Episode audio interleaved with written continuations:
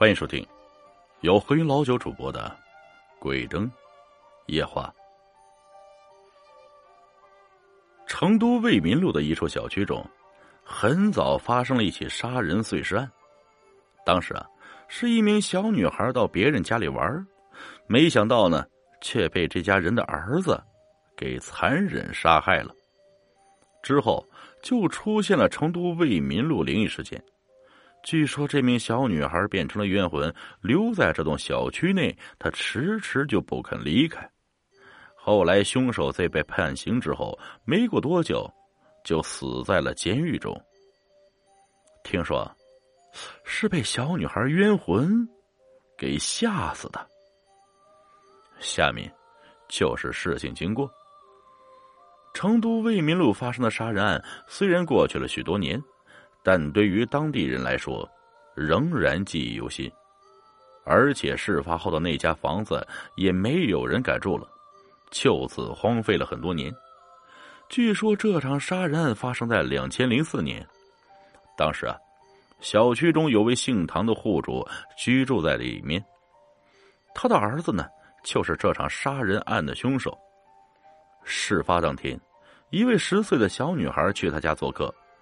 后来不知道发生了什么事情，唐家儿子就像发了疯一样，把那小女孩给杀了，而且还残忍将尸体切成数块，放在外面的垃圾堆里面。不过呢，唐家儿子扔尸体的时候却被隔壁邻居看到了。当邻居打开垃圾堆的时候，吓坏了，连忙就报了警。后来警察来到小区，把唐家儿子带走了。但是唐家儿子由于没有成年，根据未成年保护法，只判了个无期徒刑，以后还是有机会活着出来。但是，让人没想到的是，唐家儿子在进入监狱没多久就死了，据说是吓死的。反正啊死相非常的难看，于是就有人认为。唐家儿子是被小女孩的冤魂活活吓死的。后来还有人在夜晚的时候看到过小女孩的冤魂。摩卡住是成都较为高档的小区，主要呢是位于四川音乐学院对面，因此有不少学生在摩卡住小区内租住。在白天的时候啊。小区环境非常好，看起来也是赏心悦目。但是到了晚上，摩卡住看起来非常的阴森恐怖。后来，据说还发生了摩卡住灵异的事。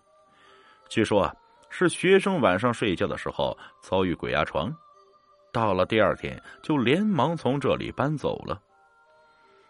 摩卡住是四川音乐学院对面的高档小区，它的地理位置非常特殊。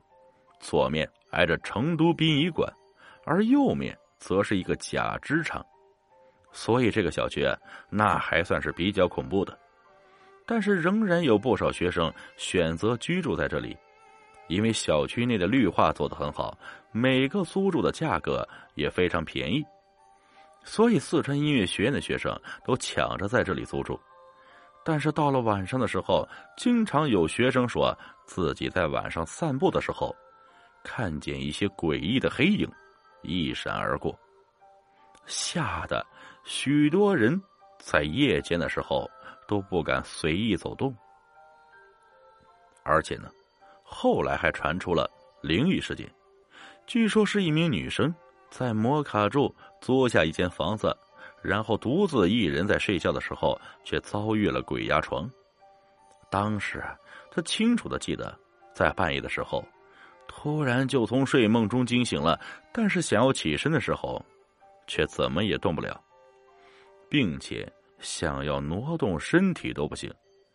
当时吓得他冷汗直流，想要尖叫，也发不出半点声音。